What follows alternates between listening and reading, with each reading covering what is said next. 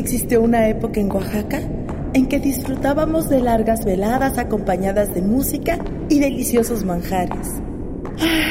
Por estas calles paseaba, tomada del brazo de mi prometido contemplé la luna.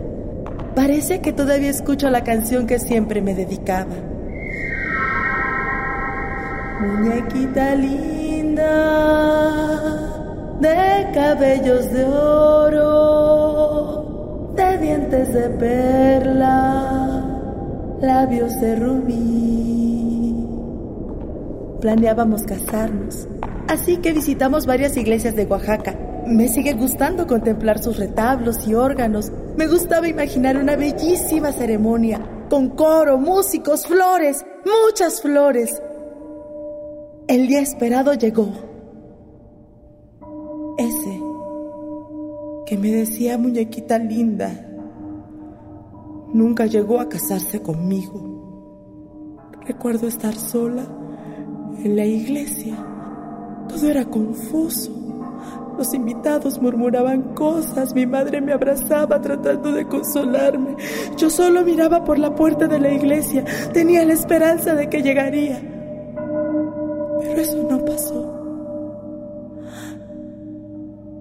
Tal fue mi desesperación que esa misma noche me quité la vida.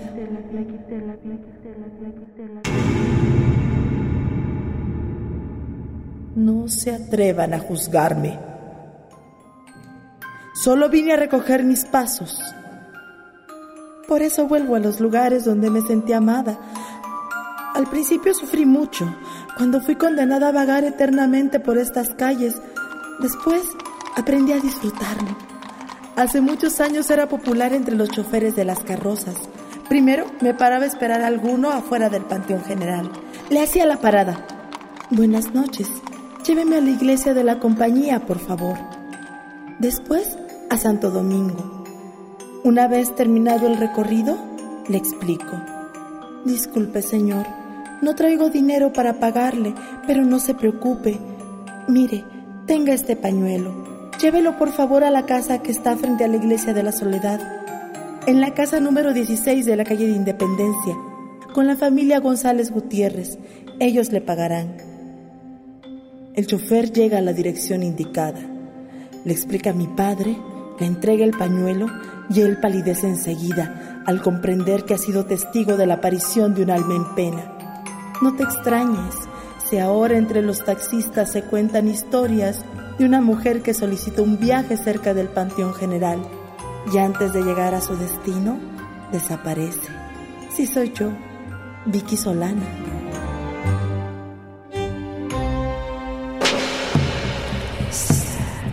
El bestiario. La gran enciclopedia de leyendas y mitos oaxaqueños. Los aparecidos de carretera ocupan un lugar muy especial en las leyendas de todo el mundo. Oaxaca tiene los propios, que se cuentan por montones. Uno de los casos más populares narra la historia de una señorita perteneciente a una familia de españoles llamada Vicky Solana. Cuenta la leyenda que la señorita Solana solicitó una noche el servicio de un taxi frente al Paseo Juárez el Llano, para que la llevase con rumbo al Panteón General. Al llegar a su destino, se disculpó con el conductor, argumentando que no tenía dinero consigo, pero que podría pasar a cobrar lo correspondiente al viaje a la mañana siguiente en su domicilio, entregándole un pañuelo para que al salir su padre comprobara que no era un timo. Un tanto molesto, partió el chofer del lugar. Sin embargo, este era consciente de que la jovencita pertenecía a una de las familias más influyentes de todo Oaxaca, por lo que supuso los padres quedarían muy agradecidos por el gesto y le deberían un favor. Al otro día, y bajo las indicaciones de su pasajera nocturna, llegó hasta la casa pactada, ubicada frente a la iglesia de la Soledad, en la casa número 16 de la calle de Independencia para cobrar el adeudo. Y efectivamente, el padre de la joven salió a abrir, reconociendo de inmediato aquel pañuelo. Sin embargo, su rostro palideció, expresando que aquello debía tratarse de una mala broma, pues hacía varios meses que la señorita Vicky Solana había fallecido. Se dice que la leyenda es tan vieja que en las primeras versiones la joven fantasma no era transportada en taxi, sino en carretas. Paraje, Pepe y Lolita. Algunas calles o carreteras guardan una extraña relación con desastres o incidentes. Una de ellas se encuentra en el trayecto de la carretera panamericana federal Tehuantepec-Juchitán a la altura del kilómetro 263, donde se ubica el paraje denominado Pepe y Lolita. De este lugar se cuentan muchos relatos extraños. Se dice, por ejemplo, que se han visto figuras de perros negros, mujeres vestidas de blanco, una persona que pide auxilio y otra gran cantidad de aparecidos han sido reportados por quienes transitan el también llamado tramo de la muerte. De hecho, hay quien asegura que ha visto a un grupo de personas vestidas con túnicas blancas realizar alguna especie de ritual junto al mencionado paraje. Según algunos pobladores de la zona, el origen de la maldición se remonta al fallecimiento de una pareja de recién casados, quienes aún vestidos de novios, se dirigían a su luna de miel, y fue justamente en este trayecto cuando la camioneta en la que viajaban comenzó a arder en llamas, ocasionando su muerte. Se dice que a partir de esta tragedia, se han intensificado el número de accidentes automovilísticos que curiosamente se registran en su mayoría los martes y viernes, días que los brujos utilizan para realizar conjuros y maldiciones, y las curanderas curan de espanto. Puente de Fierro de Cimatlán. En el paraje de Yabego, en Cimatlán de Álvarez, se localiza el Puente Reforma, mejor conocido como el Puente de Fierro. Hay quien afirma que en la zona, una mujer vestida de blanco pide que la subas a tu vehículo, y si te niegas, ella lo hará por cuenta propia.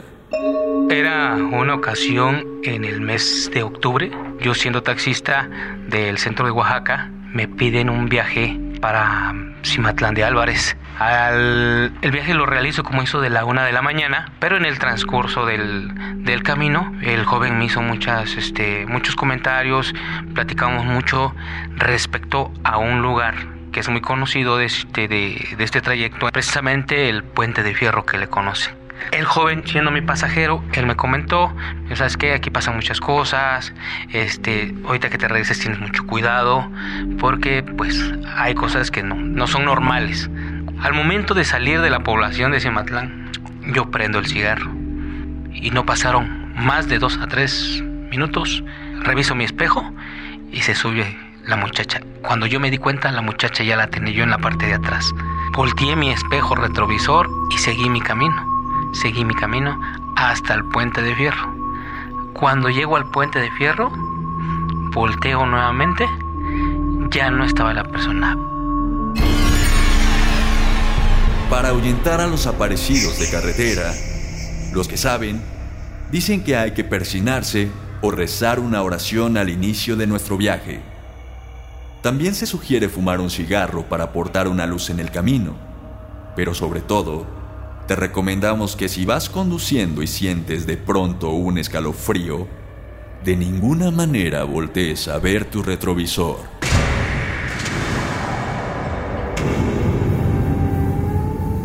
Las brujas, chaneques, tonales, matlaciguas, perros negros y son solo parte de la vasta tradición que habita el imaginario ancestral de nuestros antepasados. Conócelos a todos en el bestiario. La gran enciclopedia de leyendas y mitos oaxaqueños.